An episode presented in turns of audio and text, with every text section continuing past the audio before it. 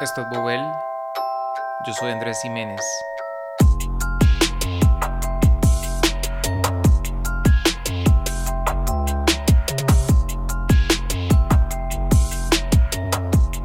Y en este episodio, las oficinas abiertas, qué son, cómo han evolucionado y qué efecto tienen en nuestra capacidad de concentración.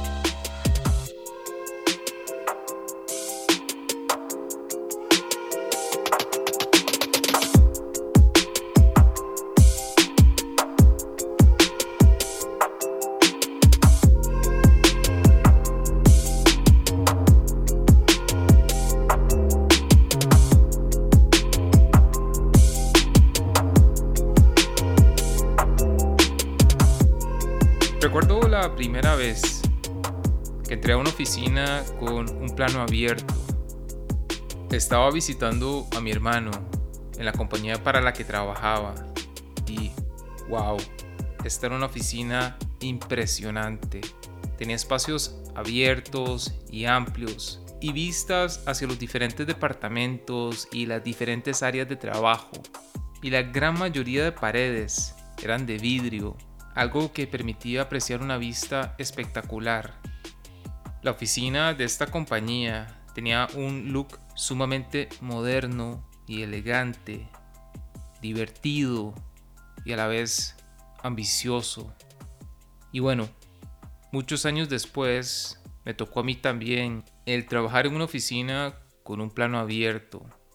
Claro, eso sí, sin el look tan moderno o elegante de la oficina donde trabajaba mi hermano.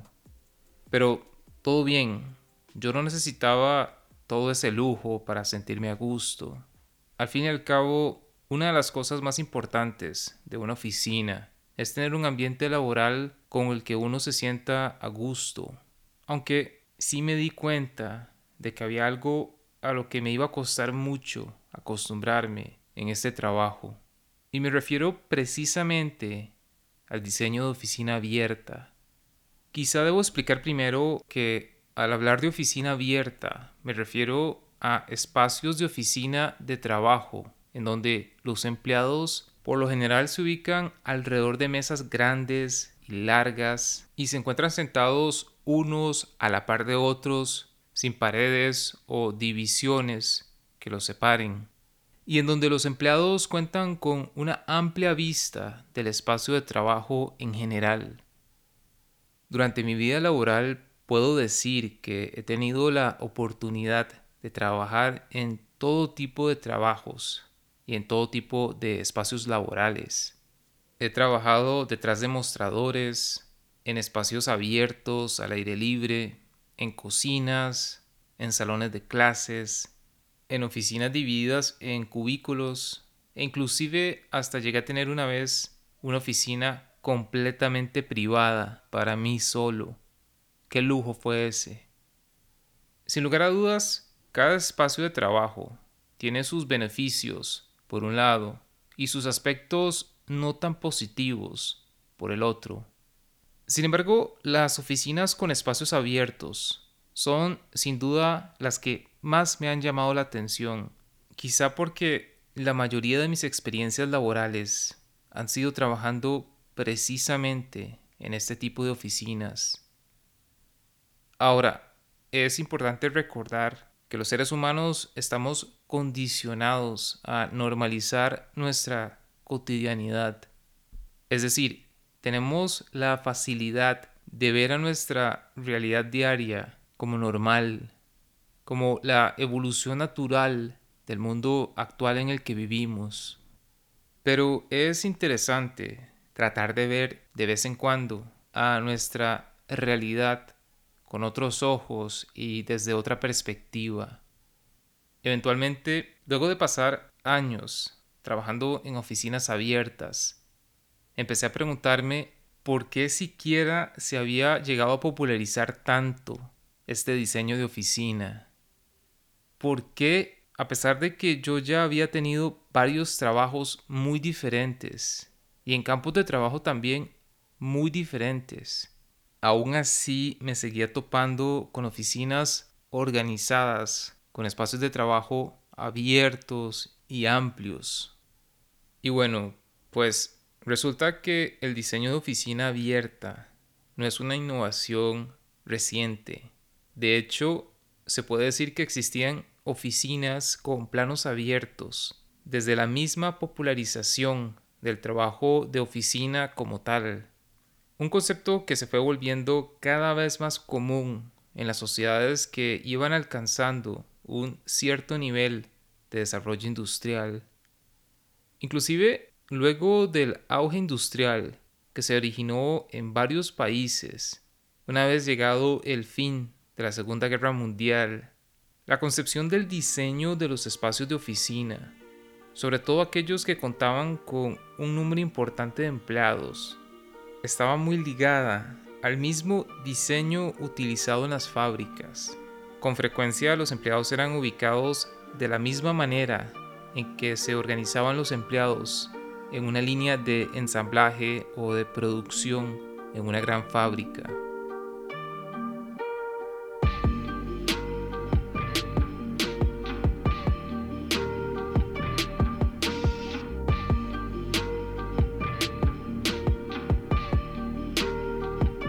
Finales de los años 50 surgió en Alemania un movimiento bastante interesante que buscaba revolucionar la concepción tradicional de cómo eran organizados los espacios de trabajo en las oficinas de esa época.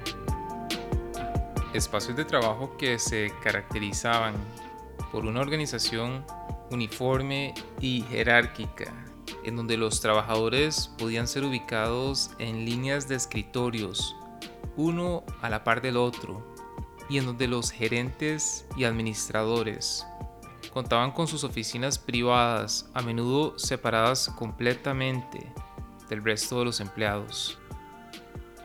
Esta nueva tendencia se denominó Bürolandschaft y lo que buscaba era trabajar dos valores principales.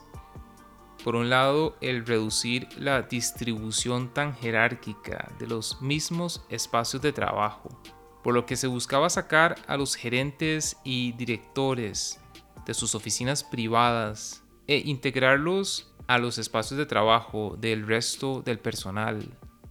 Y por otro lado, se buscaba el dinamizar los espacios de trabajo, dotándolos de un diseño más natural, más orgánico, más enfocado en las necesidades individuales.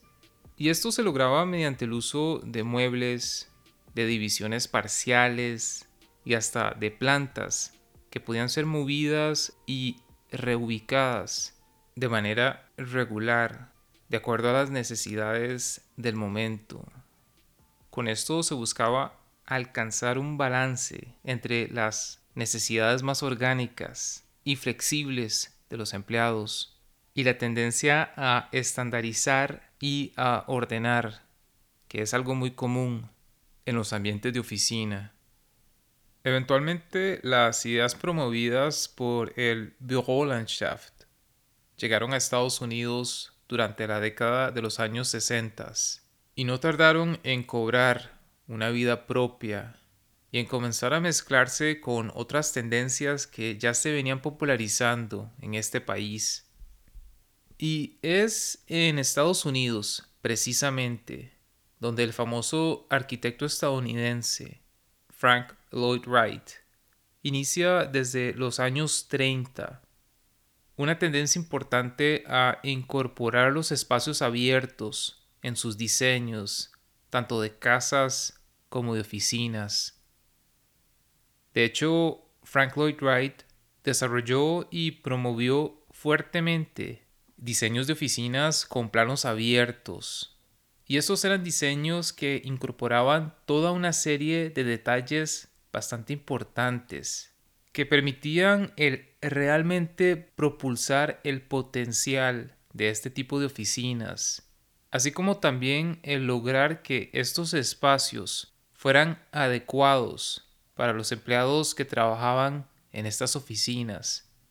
Hoy en día esta forma de organización del espacio se ha popularizado a través del mundo y los motivos de esta popularización son múltiples. Quizá uno de los más importantes es que este tipo de diseño es simplemente más rentable por metro cuadrado. Y es que es evidente, este tipo de distribución permite ubicar a un número relativamente grande de trabajadores en un espacio relativamente pequeño. Además, es un diseño sencillo que requiere una inversión mucho menor y que permite convertir a casi cualquier espacio en una oficina en muy poco tiempo. Desde una casa vieja hasta una antigua fábrica, solo hace falta conseguir mesas, sillas y listo. Sin embargo, creo que sin lugar a dudas, el deseo de hacer uso de este tipo de oficina no solo obedece a un asunto de dinero y de facilidad. En mi opinión, también se debe a toda una concepción de lo que es el ambiente laboral ideal.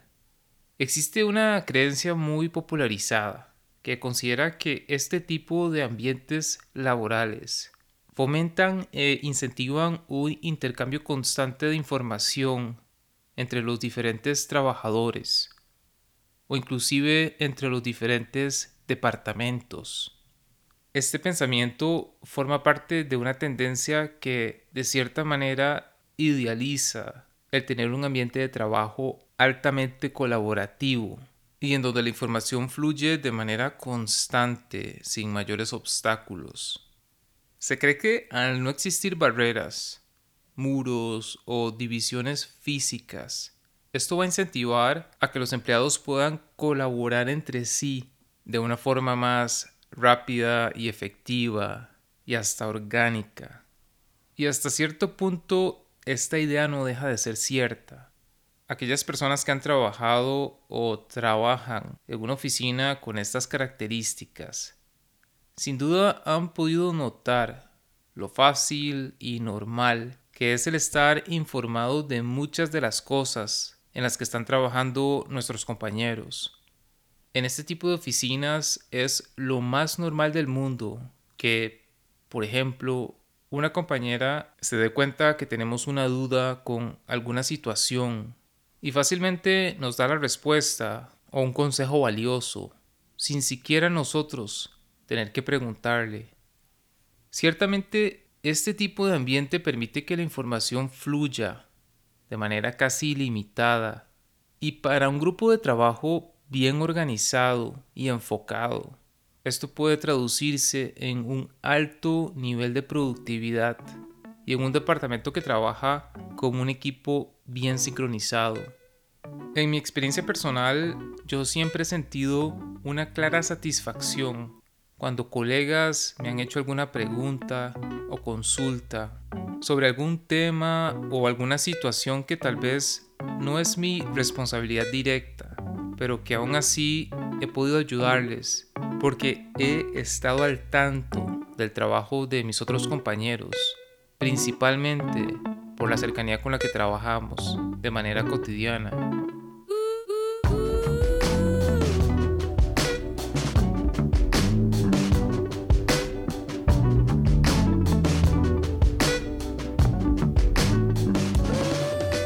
Ahora, creo que el deseo de colaboración no es el único motivo por el que se ha popularizado el diseño de oficinas abiertas. Existe un elemento que en mi opinión juega también un rol significativo en la propagación alrededor del mundo de este tipo de diseño de espacios de trabajo. Las compañías u organizaciones con diseños de oficina con espacios de trabajo abiertos y amplios.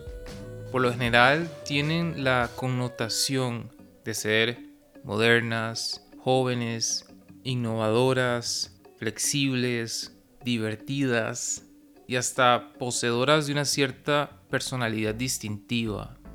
Y es que, como vimos anteriormente, a pesar de que el concepto de oficina abierta no es algo nuevo, este tipo de diseño en los últimos años ha sido asociado a un tipo de estética muy particular que comunica de forma directa toda una serie de ideas y de valores y hasta de emociones. Y esta es la misma estética que ha sido popularizada en gran medida por algunas de las compañías más influyentes del mundo, como el caso de los famosos gigantes de la tecnología como Airbnb, Google, Facebook. Son solo algunas de las compañías que han jugado un rol bastante importante en la popularización del look del startup. Es decir, compañías que se enfocan en incursionar en un campo nuevo y hacerlo de una forma innovadora y rápida y a la vez dejando de lado muchas de las estructuras, hábitos y prácticas del mundo empresarial tradicional.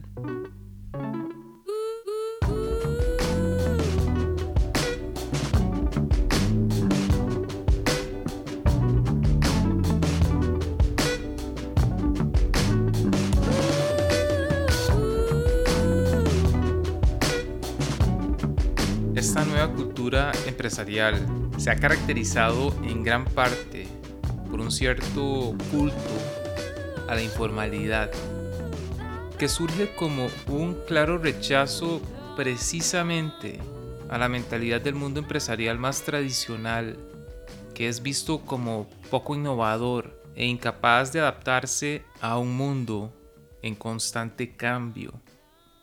Y este culto a la informalidad también popularizó el ver a las relaciones entre gerentes y empleados desde una perspectiva cada vez más horizontal y en donde en muchos casos se van confundiendo las relaciones entre jefes y subalternos, al punto en que hoy en día, por ejemplo, nuestro jefe o supervisor directo puede estar sentado justo a la par nuestra ambos en la misma mesa abierta y sin separación alguna entre los espacios de trabajo.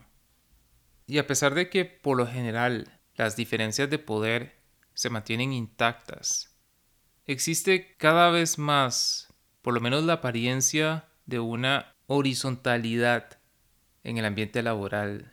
Y bueno, naturalmente esta informalidad ha tenido un impacto importante en la transformación y evolución en el diseño de los espacios de oficina.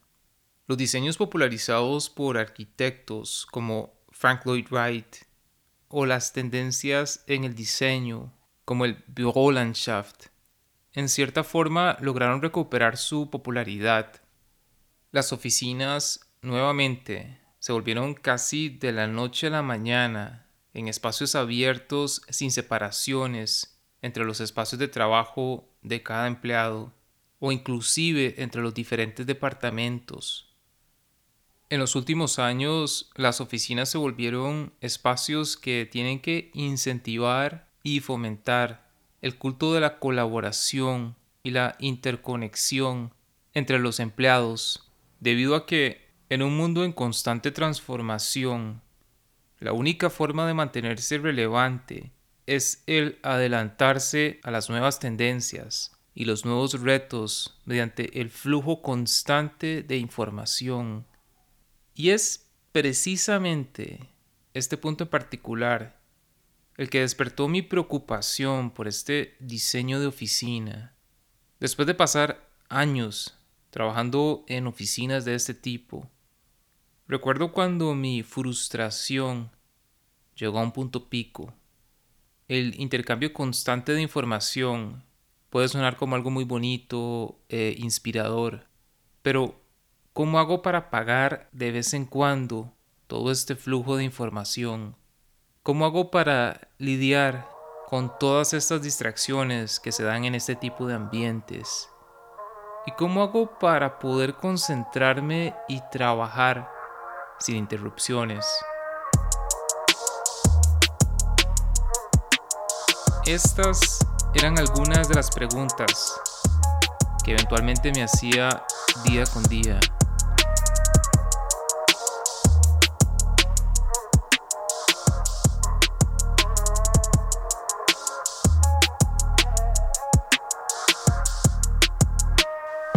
Una de las ventajas que da la edad es la capacidad de tener una mayor acumulación de experiencias que nos permiten en muchos casos tener una perspectiva cada vez más amplia de una situación, así como también de poder analizar un problema o un dilema desde diferentes ángulos.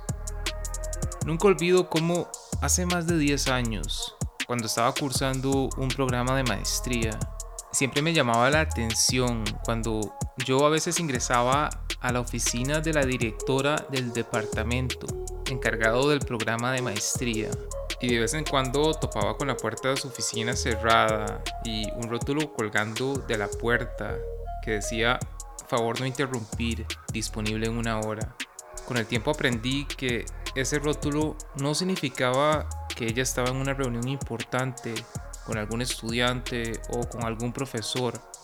No, no, con el tiempo aprendí que ella tenía bastante claro que si quería concentrarse de manera profunda en su trabajo, debía preservar ciertos tiempos durante el día libres de toda interrupción yo nunca antes me había topado con alguien que tuviera ese hábito. Y más aún que se atreviera a decir no. No tienen derecho a interrumpirme ahora. Mi concentración es lo más importante para mí en este preciso momento. Y es que precisamente una de las principales víctimas de la popularización del modelo de oficina abierta ha sido nuestra capacidad de concentración. La concentración es un elemento fundamental a la hora de desarrollar cualquier actividad a plenitud, en particular tareas que conllevan un cierto nivel de dificultad. Las oficinas abiertas son espacios que no permiten poner barreras al flujo constante de información. Las personas están expuestas a un bombardeo constante de estímulos visuales y auditivos de forma regular durante todo el día. Y como si eso no fuera suficiente, además, al estar siempre expuesto a la vista de todos, estamos también disponibles para ser interrumpidos en todo momento. Y en mi experiencia, la concentración es, sin lugar a dudas, uno de los elementos más subvalorados en los centros de trabajo en general. Todos hemos vivido las consecuencias directas que tiene nuestra falta de atención en nuestro desempeño y sin embargo al mismo tiempo nunca dejo de estar asombrado como en la gran mayoría de oficinas y de espacios de trabajo que he conocido Rara vez se le da importancia al analizar cuáles son los factores que incentivan o dificultan la concentración de sus propios empleados. En este aspecto, no cabe ninguna duda de que el modelo de oficina abierta ciertamente no se ha preocupado por tomar en cuenta el efecto que estos ambientes pueden tener en la capacidad de concentración de las personas. Y bueno, por lo general se tiene poca noción de las consecuencias de una interrupción cuando estamos tratando de ser productivos con un trabajo que requiere concentración y enfoque. Pero en la práctica, esa interrupción es algo que tiene un efecto muy tangible en nuestra productividad y hasta en nuestro estado de ánimo. El psicólogo rumano Mijail Csikszentmihalyi desarrolló todo un concepto bastante interesante en relación al tema de la productividad y el disfrute de cualquier actividad. Csikszentmihalyi habla sobre el potencial de alcanzar un estado de experiencia óptima al realizar una actividad, lo que él famosamente llama el alcanzar un estado de flow. Y el estar en un estado de flow se da cuando logramos estar total y completamente inmersos en la actividad o la tarea que estamos realizando, al punto de que perdemos por completo toda noción del tiempo. Es en esos momentos en que nos sumergimos de lleno en la actividad que estamos realizando y perdemos toda capacidad de prestar atención a cualquier otra cosa que no esté relacionada a esta actividad específica. Algo muy interesante es que el estado de flow resulta ser altamente beneficioso porque son periodos de tiempo que nos permiten alcanzar un alto nivel de productividad y en especial en tareas complejas que a menudo requieren de mucha concentración.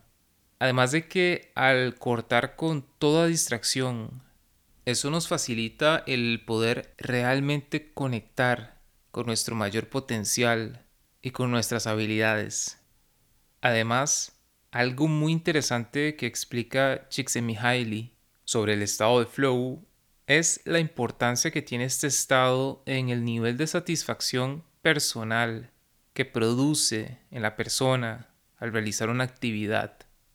Es decir, cuando logramos alcanzar un estado de flow, podemos experimentar el placer de perdernos por completo en una actividad y de poner a trabajar nuestras habilidades para sobreponernos a los retos que van surgiendo de forma constante, como por ejemplo cuando nos sumergimos en una actividad que nos apasiona, ya sea jugar un videojuego, practicar algún deporte, bailar o enfocarnos en alguna tarea específica. Ahora bien, según Csikszentmihalyi, existen varios elementos fundamentales que se necesitan para poder alcanzar un estado de flow. Y entre estos elementos se encuentra la capacidad de concentración, es sumamente difícil el poder alcanzar y mantenerse en estados de concentración absoluta si no tenemos casi ningún tipo de control sobre las constantes interrupciones que demandan nuestra atención de manera regular. Y el problema es que las interrupciones y distracciones constantes a las que normalmente se está expuesto en una oficina abierta no solo evitan que logremos estar en un estado de flow en nuestro día a día, sino que también el hecho de tener que estar luchando de manera regular para poder retener nuestra concentración es algo bastante desgastante y que eventualmente genera en nosotros un sentimiento de insatisfacción y de frustración. No debería sorprendernos entonces cuando llegamos a nuestra casa agotados después de un largo día de trabajo. Y es que esta es una consecuencia natural de tener que convivir de manera cotidiana con una sobreestimulación de información y con una lucha constante por recobrar nuestra concentración.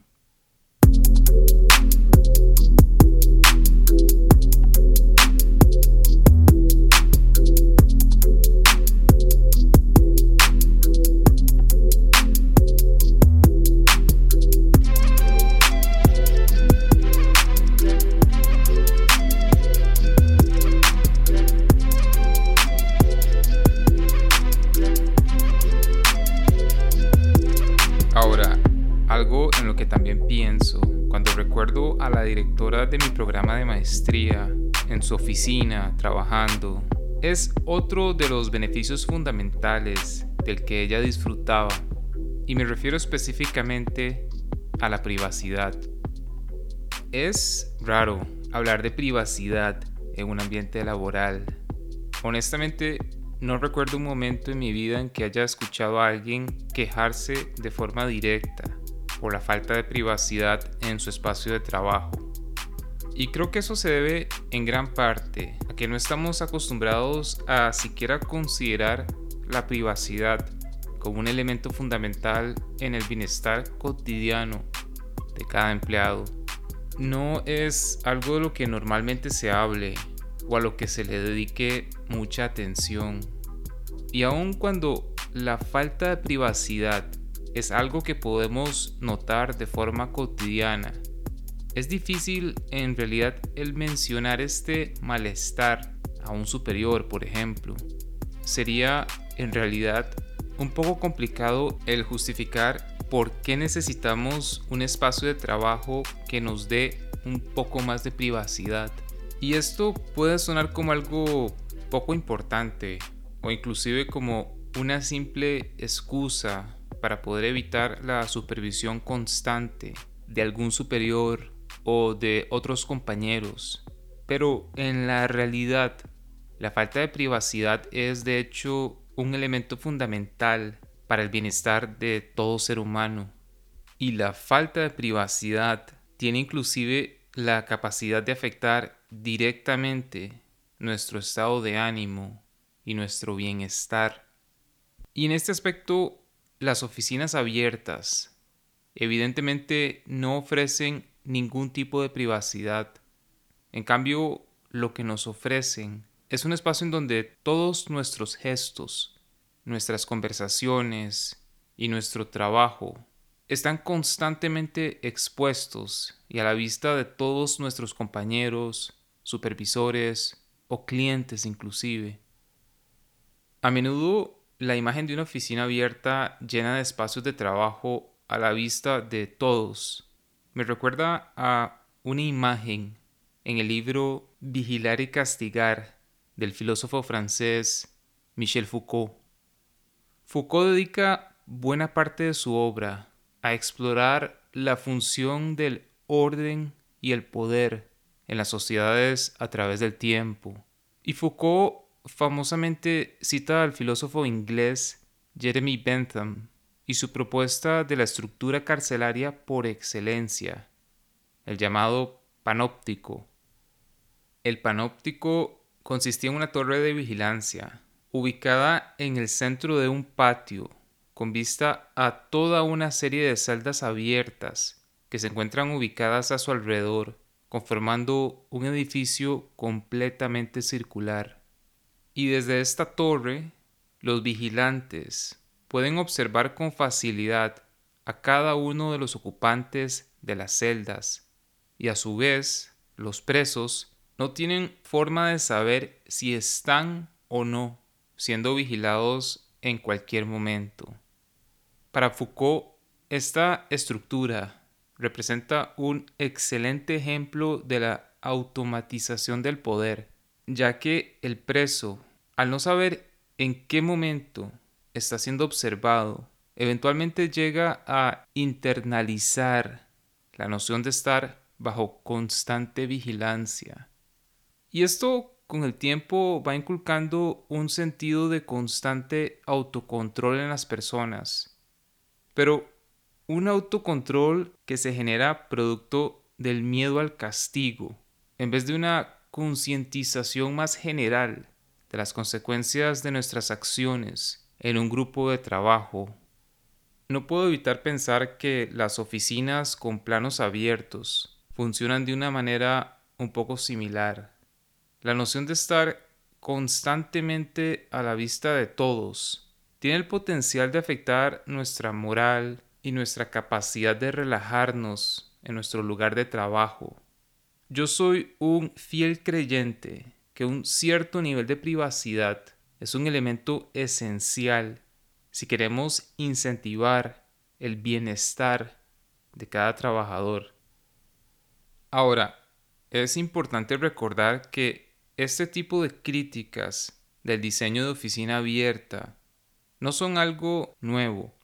De hecho, el modelo de oficina abierta propuesto por el Bürolandschaft o por Frank Lloyd Wright, por ejemplo, contaban con elementos fundamentales en sus diseños que buscaban precisamente el mitigar todas estas potenciales consecuencias negativas de las oficinas abiertas. Pero desafortunadamente con el tiempo, estos modelos de oficina fueron una víctima más del choque entre una visión más idealista de cómo los espacios de trabajo podrían llegar a conectar mejor con la necesidad de los trabajadores y simplemente la cruda realidad de las realidades presupuestarias del mundo empresarial e institucional. Al final, estos modelos de oficina abiertas, cuidadosamente diseñadas, fueron vistos por muchas compañías como difíciles de comprender, como complicados de estandarizar y replicar, y simplemente como bastante costosos de implementar. Y en su lugar, muchas compañías optaron por adoptar un modelo de oficina que a primera vista parecería incorporar lo mejor de dos mundos, es decir, un diseño relativamente abierto y no tan jerárquico por un lado, y uniforme y fácil de estandarizar por el otro. Me refiero, por supuesto, al modelo de oficina organizada en los famosos cubículos. Y es que el cubículo propone contrarrestar muchos de los efectos negativos de las oficinas abiertas. Al hacer uso de divisiones que dan un cierto sentido de privacidad, pero a la vez evitan que los empleados estén completamente aislados unos de otros. Además, es un diseño de oficina que permite una fácil implementación a gran escala y con un costo relativamente bajo. Es un modelo que es muy fácil de estandarizar en cualquier espacio de oficina alrededor del mundo.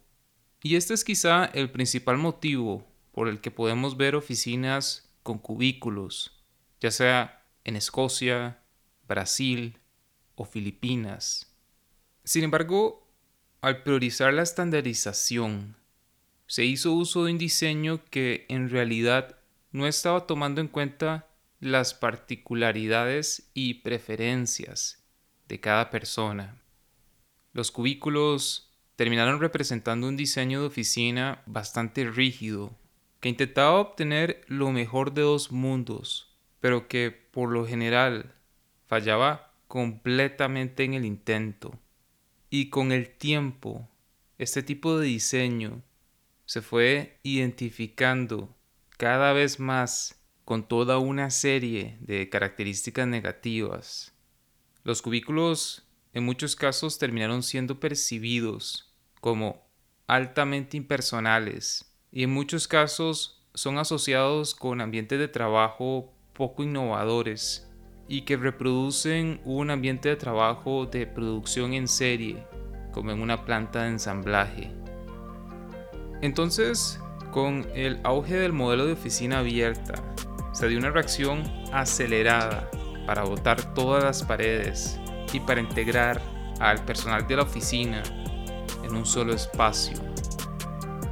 Pero desafortunadamente se ignoraron y se dejaron de lado los elementos esenciales que deben de ir de la mano con un diseño de oficina abierta.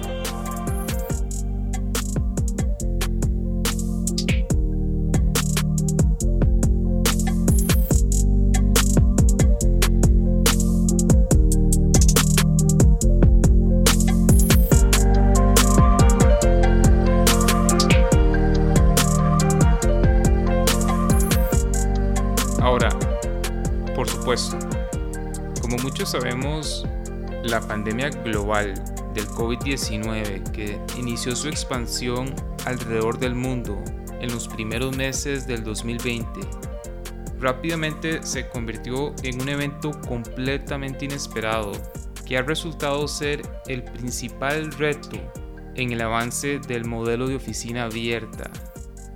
En cierta forma, esta pandemia se convirtió en el némesis perfecto de este modelo de oficina.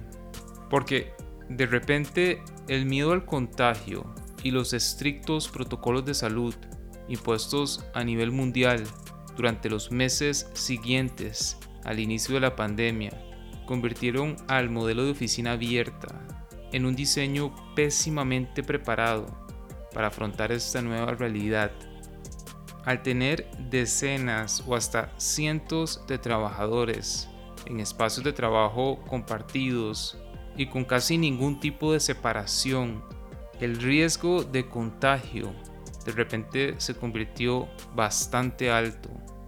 Y esto obligó a muchísimas compañías e instituciones a cerrar los centros de oficina o a implementar el trabajo desde la casa de forma acelerada durante meses ante la imposibilidad de poder ofrecerles a los trabajadores un ambiente de trabajo seguro.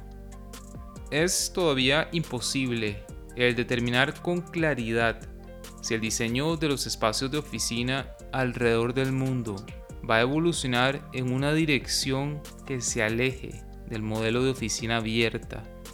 Desde hace meses hemos visto cómo han ido evolucionando todo tipo de espacios internos para cumplir con los protocolos de salud establecidos por cada país y poder hacerle frente al riesgo presentado por esta emergencia médica.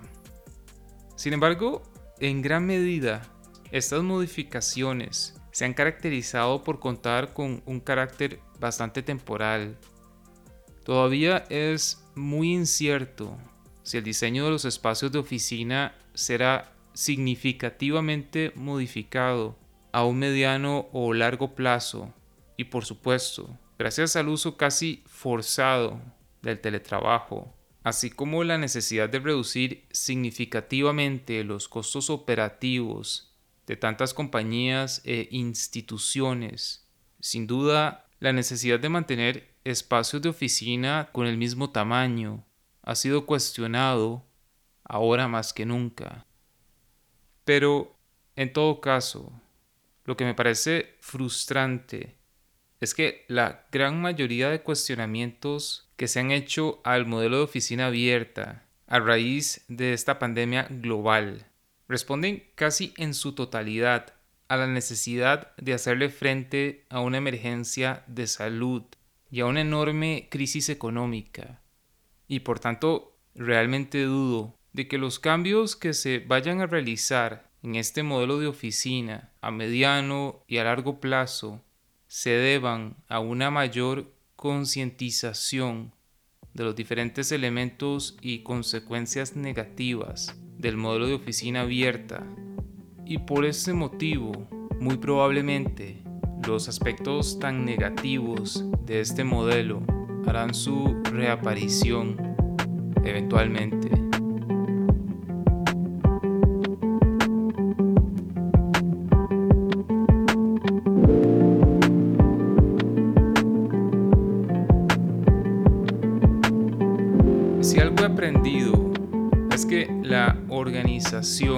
Espacio y de la cultura laboral es un elemento clave para el buen funcionamiento de todo departamento o de toda oficina. Y esta organización no puede ser simplemente improvisada o tomada a la ligera. Tampoco creo que sea algo que deba ser dejado en manos de una sola persona difícilmente una sola persona va a tener un conocimiento directo de las necesidades y de las preferencias de cada uno de los empleados que van a ocupar el espacio de trabajo. Los cubículos, en cierta forma, terminaron cometiendo el mismo error que el modelo de oficina abierta. Ambos modelos se basan en una estandarización de los espacios de trabajo ningún modelo toma en cuenta las preferencias individuales de cada empleado. Y esto puede sonar como un concepto sumamente idealista y poco práctico. Y es cierto, es idealista porque es poco común que una compañía u organización le dé ese nivel de flexibilidad a sus empleados. Y ciertamente es poco práctico el tener que tomar en cuenta las preferencias individuales de cada persona. Muchas organizaciones en realidad no están interesadas en complicarse mucho y por lo general no tienen problema con que sus empleados desempeñen una labor automatizada en un ambiente estandarizado. Esa simplemente es la realidad de muchos centros de trabajo. Pero yo pienso que si realmente nos interesa mejorar la calidad del ambiente laboral, así como el tipo de trabajo que produce cada empleado, se tiene entonces que prestar cuidadosa atención a cómo están organizados y diseñados los diferentes ambientes de trabajo, así como la cultura de trabajo de la institución. Y esto convierte a la crisis mundial generada por el COVID-19 en una oportunidad única para cuestionar el modelo de oficina abierta tradicional y los principios culturales que sostienen a este modelo. Es una oportunidad para enfocarnos, en cambio, en el desarrollo de ambientes que cumplan con los protocolos de salud necesarios, pero que también reconozcan la importancia de maximizar tanto el potencial de cada colaborador o empleado, así como su disfrute mediante el diseño de ambientes y de políticas que permitan preservar la privacidad individual y el entrar en estados de flow con relativa facilidad. Yo creo que una vez que la emergencia sanitaria causada por esta pandemia global haya bajado significativamente de intensidad, no tenemos que ver a ningún espacio de trabajo en términos absolutos. Por supuesto que en todo trabajo deben existir límites que controlen y que ordenen hasta cierto punto el rango de acciones que son permitidas dentro de un espacio laboral.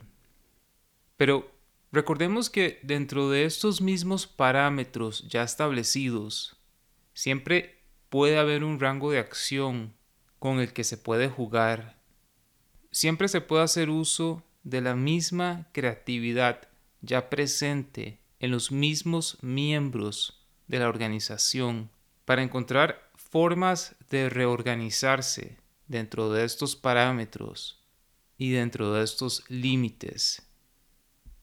Para mí, la clave no está en obligar, sino más bien en ofrecer una diversidad de opciones.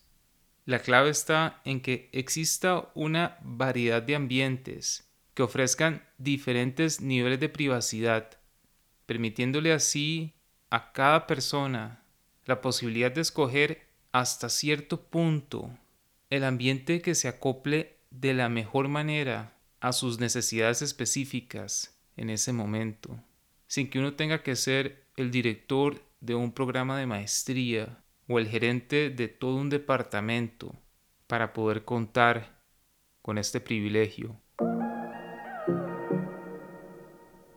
Al fin y al cabo, si reconocemos que somos bombardeados de forma cotidiana con enormes cantidades de información y que nuestra atención se ha convertido rápidamente en uno de los recursos más preciados y cotizados a nivel mundial.